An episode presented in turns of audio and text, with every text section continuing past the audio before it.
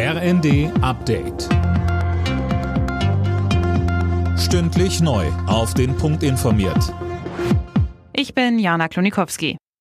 Bundesarbeits- und Sozialminister Heil hält trotz der angespannten Haushaltslage an der Erhöhung des Bürgergelds im kommenden Jahr fest. Er sagt, das Bürgergeld ist nicht mehr als das Existenzminimum. Die Union in der Opposition, aber auch die Regierungspartei FDP hatten zuletzt eine Streichung der Erhöhung gefordert. Heil sagte dazu, Ich wundere mich ein bisschen, dass konservative Parteien jetzt Krokodilstränen verdrücken, was die Frage betrifft, ob Arbeit sich lohnt. Wir haben den Mindestlohn erhöht, wir haben Sozialversicherungsbeiträge gesenkt, auch Steuern, wir haben das Wohngeld eingeführt, damit Arbeit einen Unterschied macht. Es ist kein Beitrag zu gesellschaftlichem Frieden, wenn man jetzt Gruppen in der Gesellschaft gegeneinander ausspielt. Das ist keine Lösung des Problems.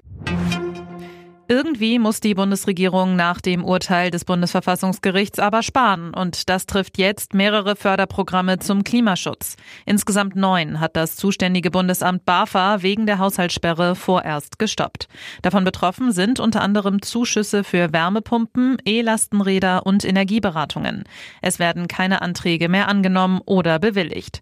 Wichtig, bei bereits genehmigten Anträgen gibt es Geld. Nicht betroffen von dem Stopp sind die Förderungen für energetische Gebäudesanierungen und für E-Autos.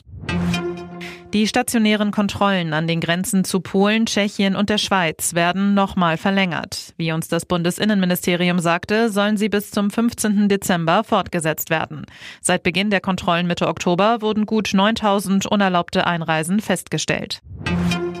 Das Winterwetter in Süddeutschland sorgt weiter für Probleme. Der Münchner Flughafen bleibt bis zum Mittag dicht, denn es wird Eisregen erwartet.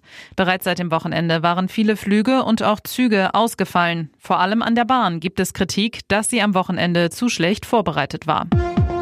Alle Nachrichten auf rnd.de